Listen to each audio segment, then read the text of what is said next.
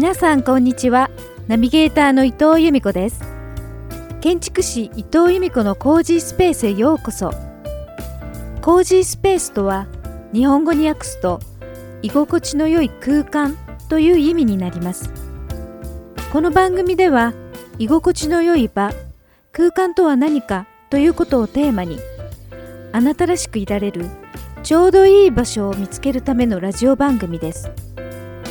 毎回素敵な方々にインタビューさせていただきついつい夢中になってしまうことや個性を生かして自由に生きることそして日々気持ちよくいられるヒントなどをお伝えしていけたらと思っています。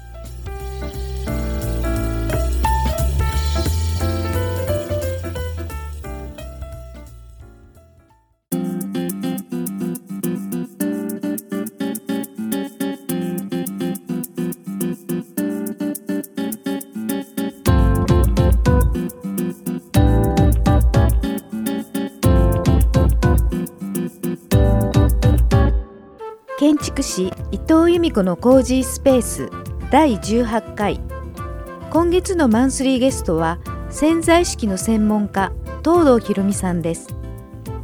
ひろみさんは潜在意識の専門家として講座を行ったり個人セッションしながら最近では潜在意識3.0というタイトルの臓器との対話で人生をアップデートする方法を書かれた本を出版されていらっしゃいます。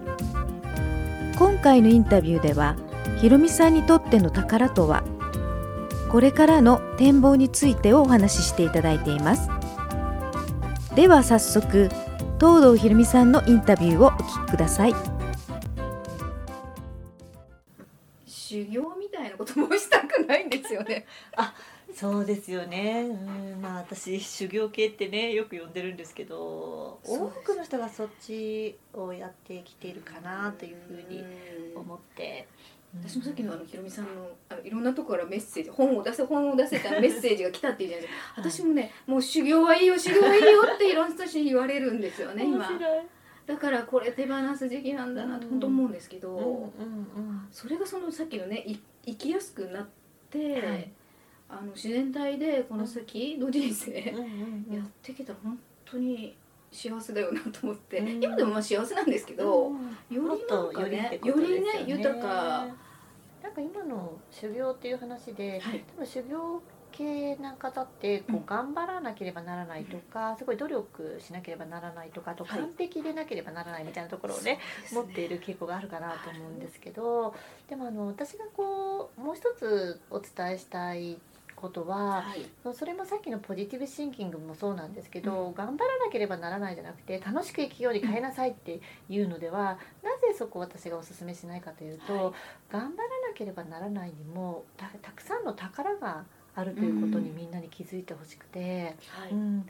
なんか一見こう頑張らなければならないなんて思い込み入れませんっていう方すごく多いんですよね。だけれどもこう頑張ろうとしてきて頑張らなければと思ってきたからこそ、はい。その人がその、ね、人生の中で得てきているものっはい。てたくさんあるはずなんです。そこもそうなんですよね。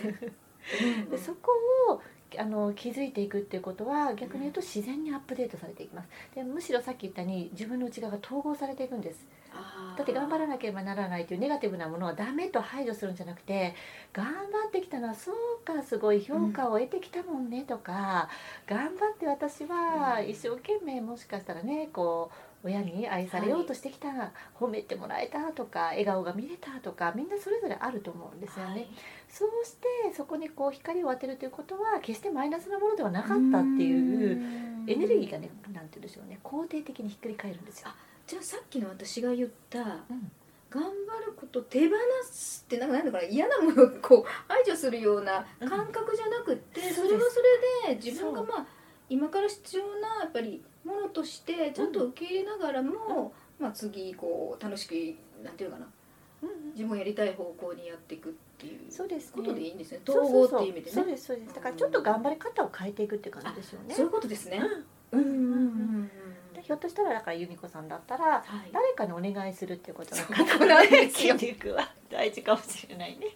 えなんか言ってます？ちょっと聞こえちゃいましたね今ね。聞こえます。いやもう本当にうんうんそうだろうな。あだからうまくいかなかった過去。うんうん。これもやっぱりあの解釈の力すごい大事だと思うんですけど、はい後から振り返るとうん。人にお願いできない自分がいたんですよ。そういう時はうまくいってないんですよね。振り返ると、はいはい。これはやっぱりそこ何かメッセージだなっていうのには気づいてたんですけど、うんうんうん。やっぱ筋肉いってますか？あもう言ってますあのお願いしたらって。そうそうそう。そうなんですよ。だから結構もう時間がこうなんかいっぱいいっぱいになって仕事がこうあれいなんかいろいろやってくるよみたいな感じで終わらない状態になっちゃうんですね。そうですね。そうですね。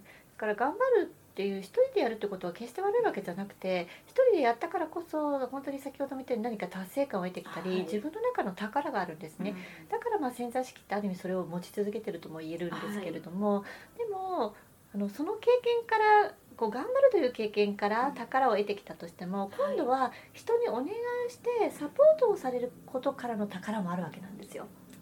ここですね、はい。今ね。はい、大事なのね。はい。私のポイント、ごめんなさいね。私のポイントを大きくでも多分多くの方がそうですね、似てる感じの方うん聞いてる方でも多いんじゃないかなと思うんですよね。そうですね、はいはい。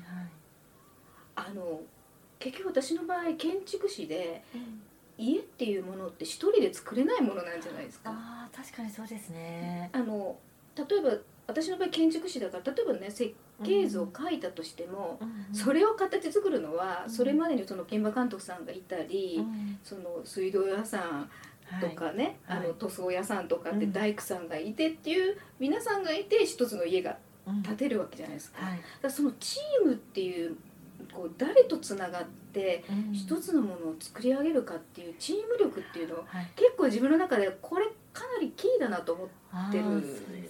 ところがあるにもかかわらずどこかでこう自分一人でやらなきゃっていうふうに思ってる自分がいるなっていうのはうん。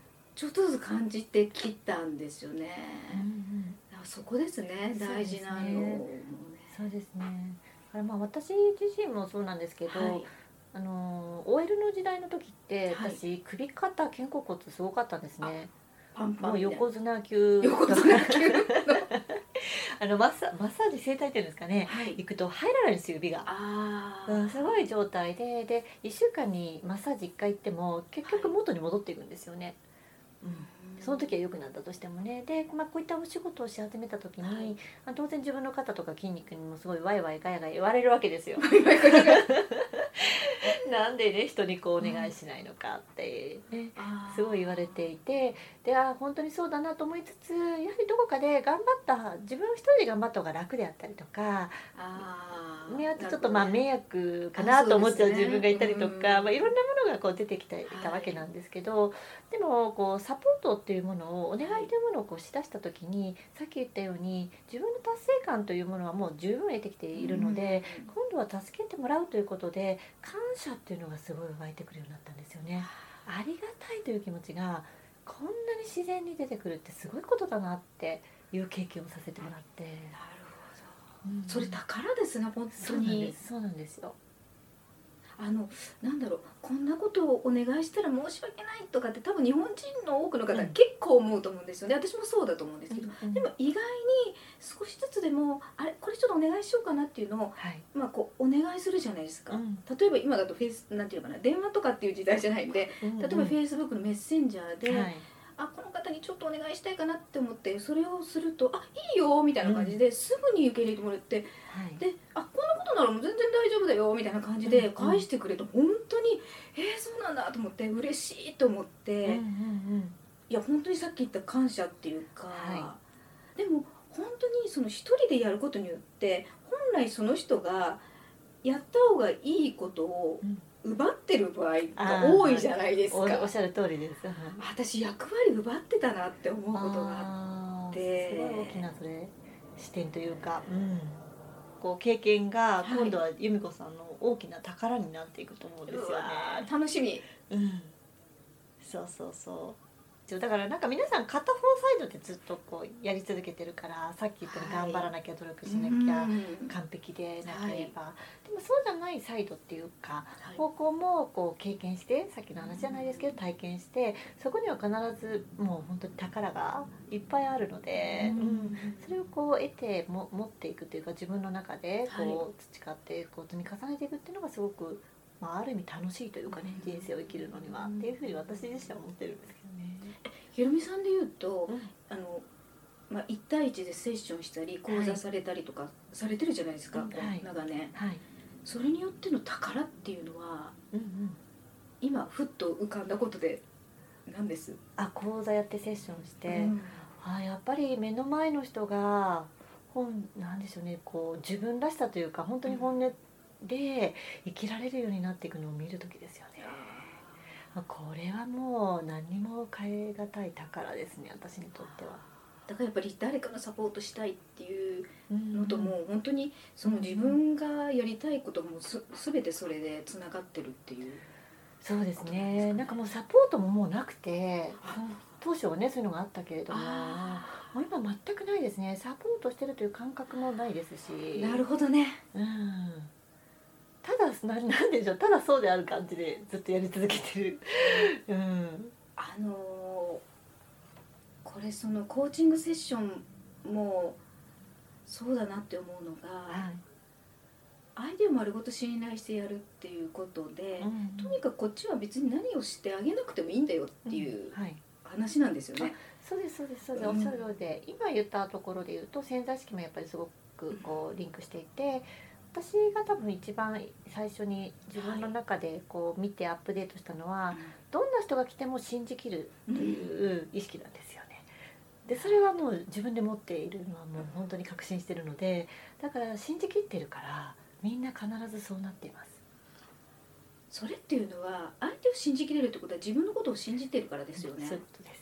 そういうことです。だから内側なんです。ですから内側ですね。だから自分の内側に向かう必要があってそうですよ、ね、だから誰かをこうで助けたいとか救いたいとかそれも全部自分の内側なんです。真っ先に自分を救わなくてはいけない。助けなくてはいけない。ここ大事ですよ。本当に、まあ、なかなかこういうねあのね言うとこうちょっとこうえーって思う方もいるかもしれないけれども。本当にまず自分がね。そういうことなんですよ。まず自分で最後まで自分です、まあ、それは本当に私やっていて思うのでだから私の中ではこうサポートしなきゃとかもないですしこの人助けなきゃとかもないんですね、はい、ただこの人は大丈夫だとは信じてます。そのこの人大丈夫だって思われてるだけでもそのエネルギーをまあ、言葉なり思ってるっていうことをもう感じ取れるだけでもすごくねそれがたった一人だとしてもすごく勇気づけられる、そうかもしれないですね。うん、そうですよね。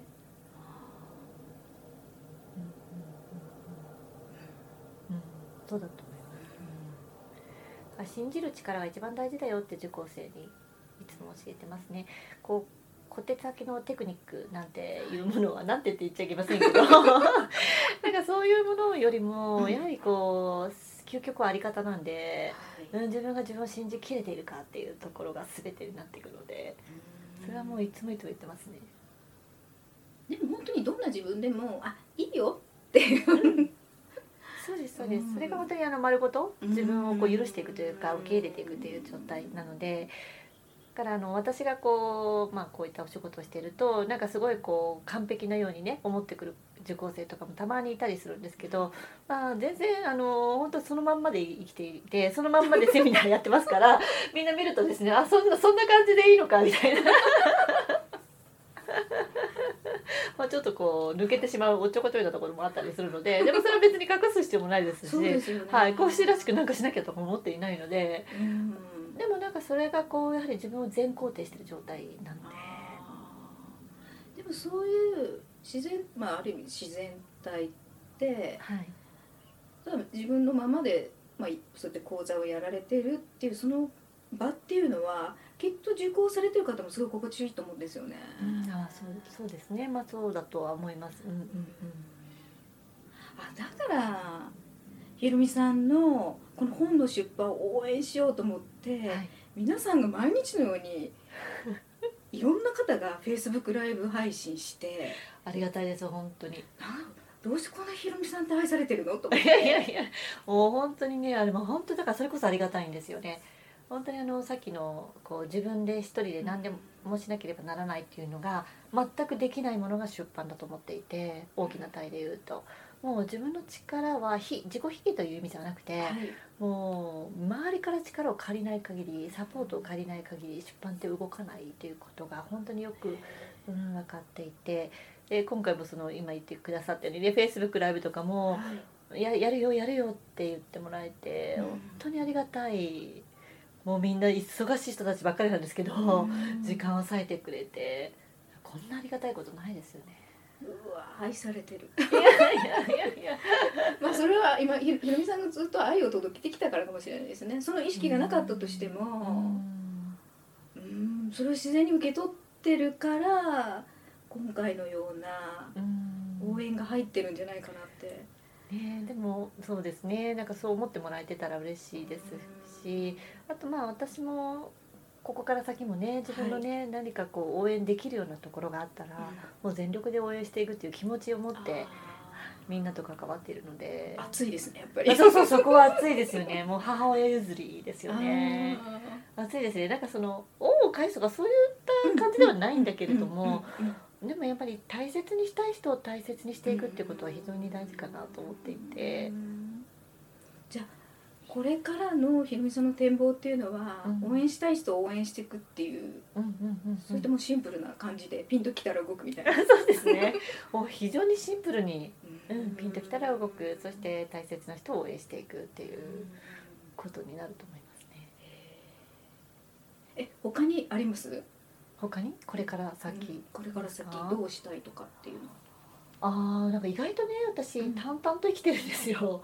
だからそれもだからすごく大きな野望とかが実はなくて、本当は持っていた方がいいってねいう方もいるんだけれども、いやそうまあそうでもない気もするし まあ持ちたい人はも持てばいいし別にまあね、まあそうですね。その場でこうピンときたら次に行動できるわけだから、うんうん。まあ、さっき言った点と点がつながっていくっていうのが面白がるっていうのもいいんじゃないかな。うん、非常にそうその関係性は面白いですよね。どこがどうつながっていくか。私結構 3D のように見えてるんですよね。3D あの交差してるんですよね。点と点が線になるというよりも点が散らばっていて、はい、こうなんて言うんでしょうね。こう言葉だと難しいですね、うん。アトランダムにうん。こうつながった線が交差する地点っていうのがあるんですよ。なんていうのかな。3D というか、でそこの地点っていうのが結構人生で大きな地点なんですよね。それって二次元じゃなくて三次元に立体的に見えるっていうイメージなんですか？さすが建築家そういうことです。平面じゃなくて立体です模型が模型みたいに見えるってこと？そういうことですそういうことですそういうことです。さすがそうなんです。ありがとうございます。はい。そういうふうに私いつも世界が見えていて、だからあのさっき点を置くみたいに言ったんですけど、はい。点を散らばしといたそのつながりみたいのを見ていくのは非常に面白いんですよね。うわ。まあ、ただひたすらだからピンときたらやる。もうその連続でしかなくて。本当に自分がなんだろう思い描く以上のことってくるじゃないですか。きますねきますね。そっちの面白がったりししますよね。面白いですよ。だって自分で頭で考えられることなんてうん。もう限界があるんですよね。確かに、うん、でまあちょっと言い方がねあれかもしれないけど、まあ脳の可能性って情報はありますけど、うん。可能性はやっぱりもっと広がったところにありますので宇宙体で。そうですねそうですね。だから意識なんですよね。考えて思考っていうのはもう限界です。意識と違いますから、うん意識はもっと可能性だけしかない世界、まあ、量子力学とかに基づいていくと、はい。そういうことになるので。だからそこでワクワクしているって最高かなっていうふうに思ってうまわー。今日お話を伺えて私感覚的にしか、まあ、捉えてないですけど、す。はい。なんかすごい分かる気がす。る本当にりは、うん、そうだな建築っていう仕事をやっていながら結構感覚人間なところもあるんでああいいですね。うんうんうん。あのうん自分の感覚信じようかなと。ああもう本当に自分の感覚がもうすべて正解。うんだって私は思っているから。まあ、なんかその,、まあ、その臓器と対話するとかもそうなんですけど、みんなこう人と比べる癖がついてるんですよね。うんあとこう教科書のように正解があるとみんな思い込んでいてでも感覚って正解がないんですよねうん答え合わせができないんですよ。ということはやはり自分を信頼して自分の感覚をこう信じきってあげるっていうことがすごく大事になっていくんだけどでもそこから世界を作っていった時って本当に想像以上のことをさっき言ったようにもう全くびっくりするようなことが もう散りばめられてます。うわこれは誰もがそうなんですもんね誰もがそうです。例外はないです。ないですよね、うん、ないですないです。私なんてって言葉は本当にいらないですよねうん、いらないですいら本ないです。当にねうん、私なんてなんて言葉もね今から捨ててください。これこそ捨てる言葉ですよねそうです本当にこれこそ入れ入れませんっていう。うんうん、すごくそう思いますよね。でこう皆さんがこう、まあ、私本の中で結構最後の方にもそう書いてあるんですけど、はいこう自分のこう潜在意識がですねこうはい。微調整されて、まあ、アップデートしていくというのは、実は私たちの潜在意識の思い込みって親とつながっていて家族とつながっていてもっと遠い先祖とかにも当然つながっていて、でよく言われるこう集合意識というものっていうんですかね、はい。世の中全体が同じようなことを考えるということを、まあ、ある一定数以上の人が同じようなことを考えると、まあ、集合意識というふうに呼ばれるわけなんですけどそこにもつながっていてでそこに影響を与えていくことができるんですよね。うん。なのでこう本でね一つ何かアップデートしてあ私すごいここは随分バランス取れてきたなみたいなところがあると、それはもう家族にも響いてるうん。し集合意識も響いていてもっと言っちゃえば世界に響いてるということなんですよ。うんこんな貢献の仕方はないというふうに私は思ってます。本当ですねうんだから私なんてなんて本当にもう使えなくなると思いますそういう言葉を。ねえまず自分まず自分そして最後まで自分です。最初から最後まで自分そうですそうです。うんでそれがこうなんていうのかなエゴではなくて、はいよくね自分自分っていうと、うん。なんかすごくエゴじゃないかっておっしゃる方いるんだけど、あのーしっかりこう自分の中で調和をとっていった時っていうのは当然それは周りとも調和してそうですね、いきますので、私だけの世界じゃなくて本当に私たちっていう世界が生まれてくるので、うん。よく家族の中でお母さんが家にいるお母さんが明るいと、その家が明るいみたいなね。そうですそうです、ね。え本当その通りで、うん、そういうこう余波をねどんどん与えていくことができる。私も、まあ、根本的に明るいんですけど 仕事がやっぱ立て込んでくると 眉間にしわが寄ってくるので ちょっと気をつけます。やっぱ大事ですよね。一人一人のねそういったどういうエネルギー発してるかってね。大事です大事です。それが結局共振共鳴し合ってるのでううんんうんだから一人が笑うとみんなが笑うっていううん。本当それは間違いないと思ってるし。そうですね。今ひろみさんが笑うと私もね笑っちゃう こうなんか笑顔になりますしうね、んそうそう。笑顔の伝染ってねありますよね。ありますあります、ううんやそういう世界がやっぱりいいね。うんそうそう。で笑ってるとね本当その振動ってあの臓器すごい喜ぶんですよね。ああそうなんだ、うん。どんどん喜ばせて。そうそうそう。自分のことをどんどん喜ばせてあげる。それはなんかこう口角上げて笑ってるだけでもいいしいいですよね。あーで口角上げるとなんか肌もねピンと上がりそうですよね確かに。絶対に。そうそうそう表情もね変わりますし表情も絶ね対変わると思いますよね。で去年私そうそう。ほとんど家から出ずにずーっとパソコンに向ってあの図面描いてたんですよ、うん。そうしたらやっぱりなんかこう下がってる自分がいるんですよこう全体にね。ですねでこうやってあの今年になってよしもう動き出すぞと思ったら、うん。いろんな人に会うじゃないですか、うんやっぱ上がってくるんですよね、ああそうだと思いますね。顔つきも。うんうん。変わりますもんね。あの美容整形なしにね。そうそうそう。ナチュラルにね。ナチュラルにね、うんうんこれいい話聞いた。皆さん美しく入れる秘訣も本に書いてありますので。そうですね。ぜひぜひ。はい。うわなんかもうね本当にねあのいろんなことをねもっともっと聞きたいんですけど。今日お話を伺えてよかったです。いやいやこちらこそはい。いろいろ聞いていただいてただ話してて楽しかったです。そうですかありがとうございます。またぜひ今度は飲みに そうですね。今度は飲みにね。飲みに。あの東京に来た時には。あそうですね。ぜひぜひ。こんな終わりでいいですかね。いつもどんな感じなんですか？いや何も決めてません。は い全然大丈夫です。じゃあありがとうございました。こちらこそ本当にありがとうございました、はいありがとうございます。潜在意識の専門家東堂ひろみさんにご登場していただきました。さてここからは東堂ひろみさんへのインタビューを聞いていただいたリスナーの方々からの感想をご紹介いたします。ではお一人目の方。ラジオネームレモンツリーさんより。とても興味深くて面白かったです。私もピンときたら行ってみようやってみようという方なので点を置き続けるということの意味が本当よくわかります。どんなことも楽しみながら何でもトライして経験することが大事。と言われてましたね。今私もサロンをやっていますが児童館で子どもたちとやっていたことを大人がやれる場と機会を作っているのだなと思います。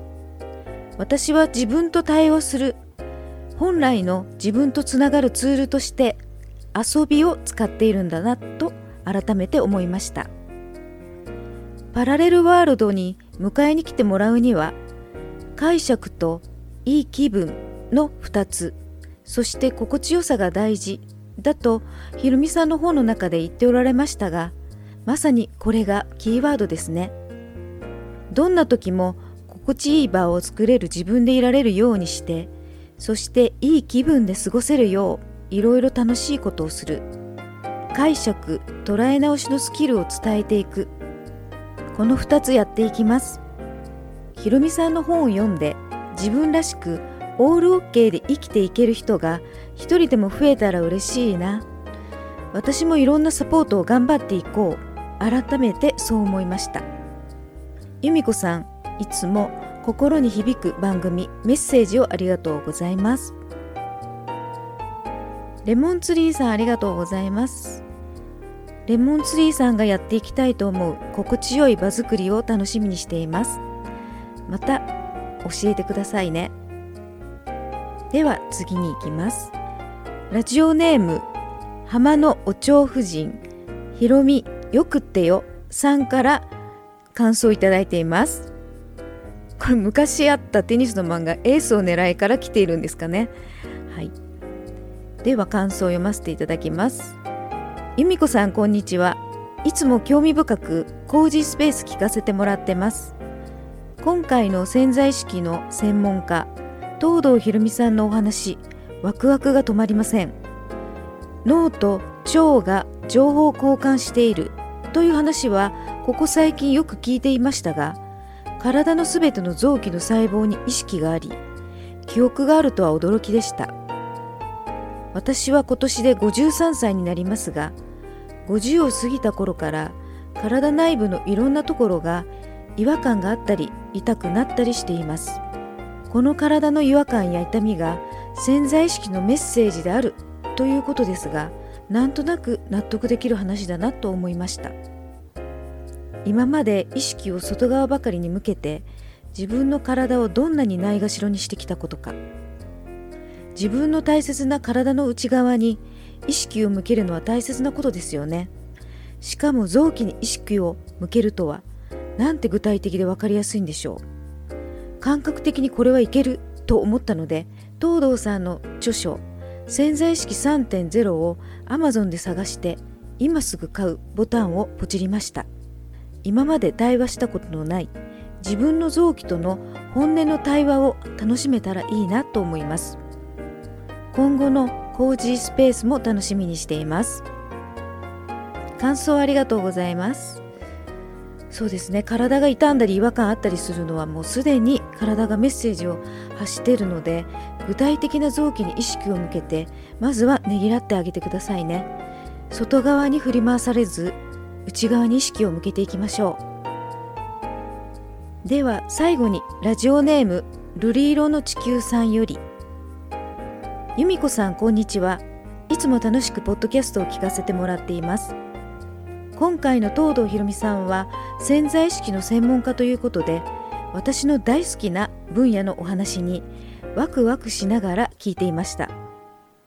ひろみさんの行動力にすごいなと驚いたりただわかるという感覚や地球は体験の星自己信頼などというフレーズに共感したり本の出版のお話も自分を信頼できているから流れに委ねられるのですね。ひろみさんの体験を聞きながら自分自身の感覚の答え合わせをしているような気持ちになりました。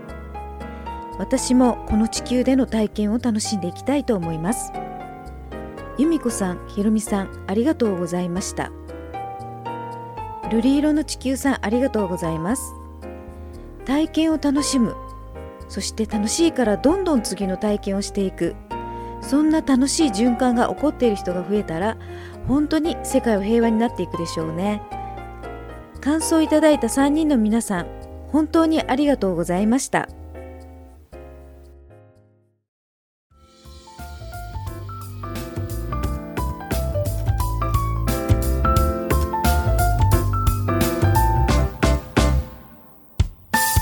この番組をまた聞きたいなと思っていただいた方は音声アプリの購読ボタンをポチッと押していただくと毎週日曜日に配信されたものがスムーズに聞けますのでよろしくお願いします。今回配信した詳細については私のホームページにも掲載しています。こちらの番組の詳細に URL を掲載しておきますのでホームページもよかったら見に来てくださいね。建築士伊藤由美子でも検索できます。そして番組への感想もお待ちしております。それでは次回もお楽しみに。伊藤由美子でした。